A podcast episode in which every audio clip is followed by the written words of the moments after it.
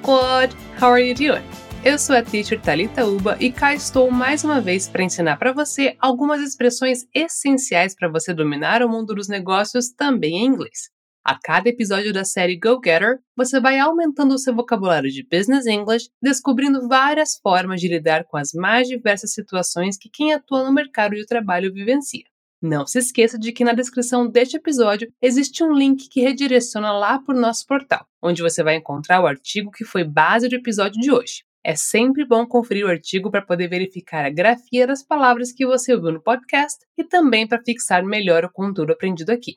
Além disso, lembre-se de que você vai aproveitar muito mais esse podcast se ouvi-lo com fones de ouvido em um lugar tranquilo. E não se esqueça de que a repetição em voz alta é um recurso excelente para você fixar o conteúdo e aprimorar a sua pronúncia. Então não tenha medo de soltar a voz sempre que ouvir este barulhinho aqui. Sabe quando alguém te faz uma pergunta e você precisa de alguns segundos para poder organizar seus pensamentos e responder da melhor forma possível? Quando isso acontece, nós podemos lançar mão de algumas expressões que não têm nenhum significado agregado, mas que nos ajudam a ganhar um tempinho para o cérebro dar aquela vasculhada em todo o rol de conhecimento armazenado para encontrar a melhor resposta para aquela pergunta. Pronto para aprender algumas dessas frases coringa? Vamos lá! Você pode ganhar um tempinho para pensar dizendo literalmente: deixe-me pensar. Let me think. Vamos repetir? Let me think. Dois pontos a salientar aqui. Primeiro, muita atenção à pronúncia da palavra thank.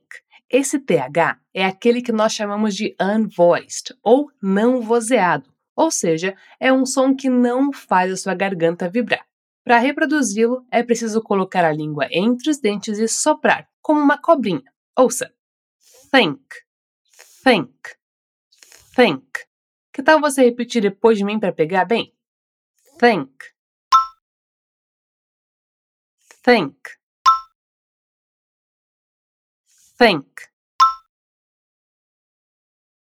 O outro ponto importante com relação a essa frase é a maneira como falamos as palavras let e me. Quando ditas assim, uma logo após a outra, é comum nós juntarmos as duas e falar como se fossem uma coisa só. Let me. Vamos repetir? Let me. Let me. Lemmy. Muito bem, agora vamos repetir a frase completa, levando em consideração essa redução do let com o me e a pronúncia correta do TH? Let me think. One more time. Let me think. Awesome! Outra forma similar de pedir um tempinho para pensar é falando let me see, ou seja, Deixe-me ver. Vamos repetir? Let me see. Novamente aqui, nós temos aquela junção do let com o me, que, como você acabou de ver, é pronunciada let me. Vamos então repetir a frase mais uma vez, mas agora fazendo essa redução nas palavras? Let me see. Uma maneira bem inteligente de ganhar um tempo para pensar é elogiando, de certa forma, a pergunta que a pessoa fez, dizendo que aquela é uma pergunta muito boa. Assim, você também ganha uns pontinhos pela gentileza. Você pode fazer isso dizendo: That's a very good question. Vamos repetir pausadamente? That's a very good question. Agora a frase inteira. That's a very good question.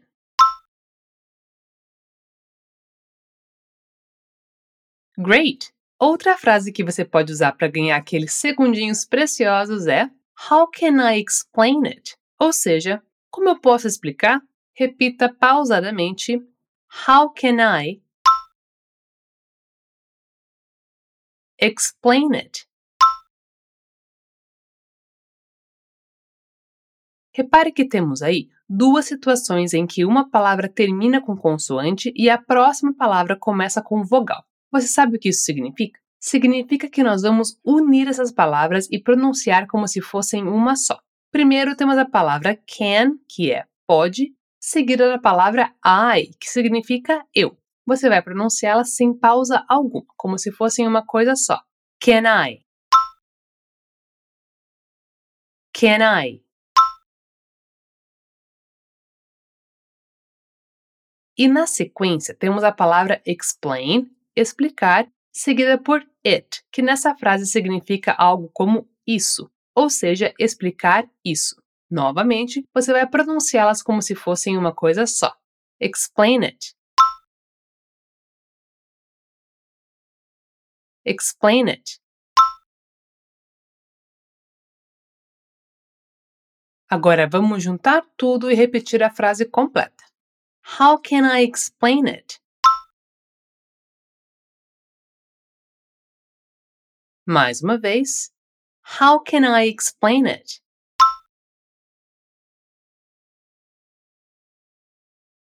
Well done! Outra coisa que você pode dizer numa situação como essas é: deixe-me procurar pelas palavras certas para responder isso. Essa é ótima porque é bem comprida e te dá bastante tempo para organizar suas ideias, além de soar bastante inteligente. Você pode falar isso da seguinte forma: Let me find the right words to answer that. Vamos por partes, começando por aquele famoso let me, que você já sabe como pronunciar direitinho. Let me find. Again, let me find.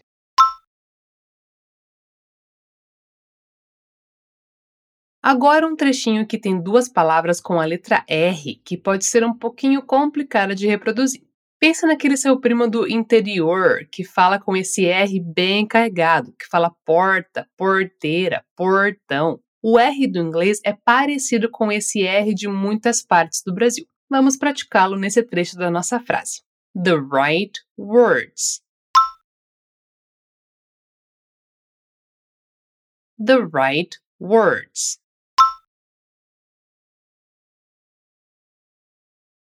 E na última parte, temos outra palavrinha que requer um pouquinho de prática, que é a palavra resposta, answer. Muitas pessoas têm medo de falar essa palavra por conta daquele W que tem ali no meio. Mas a verdade é que você pode simplesmente ignorar que ele existe e pronunciar como se ele não estivesse ali, lembrando de caprichar naquele R do seu primo do interior. Vamos lá. Answer. Answer. Answer. Agora vamos colocar essa palavra naquele trechinho do final da frase. To answer that. To answer that. Agora vamos juntar tudo. Respira fundo e vamos lá. Let me find the right words to answer that.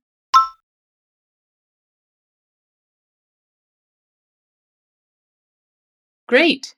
Todas essas são frases completas que você pode dizer e depois fazer uma pausa para pensar antes de começar uma nova frase. Agora, vamos ver algumas expressões que você pode usar que não são frases completas, mas que também passam essa ideia de que você precisa de um tempinho para reorganizar suas ideias antes de continuar. Para isso, você vai contar muito com a ajuda da entonação. Todas essas expressões você pode dizer com uma entonação aberta no final ou seja, uma entonação que dê a entender que você vai continuar aquela fala e fazer uma pausa antes de efetivamente continuar. A primeira delas é you know, que significa sabe.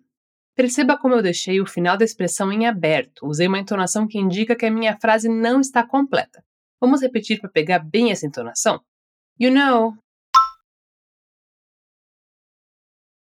That's it. Outra expressão que você pode usar da mesma forma, com o mesmo fim, é it's like, que significa é tipo. Vamos repetir, novamente atentando para a entonação. It's like. Por fim, uma expressão parecida com esse it's like é o it's kind of, que quer dizer é meio que. Repete depois de mim. It's kind of Essa é a forma completa, digamos assim, de dizer essa expressão. O mais comum, no entanto, é usar uma contração oral entre a palavra kind e a palavra of e dizer kinda. Desse modo, você pode dizer it's kinda. Vamos repetir? It's kinda Good job! Agora você sabe como ganhar um tempinho para pensar na sua resposta de várias formas diferentes. Vamos relembrá-las? Let me think. Let me see. That's a very good question.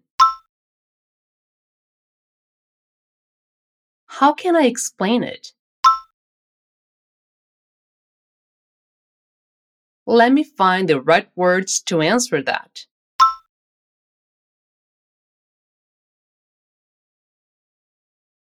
You know, it's like, it's kinda. And that's it. Não deixe de conferir o artigo baseado neste episódio lá no nosso portal e aproveite para conferir todo o conteúdo que disponibilizamos por lá totalmente de graça. Tem muito conteúdo riquíssimo para você aprender coisas novas e aprimorar o seu inglês. Até a próxima! Until next time!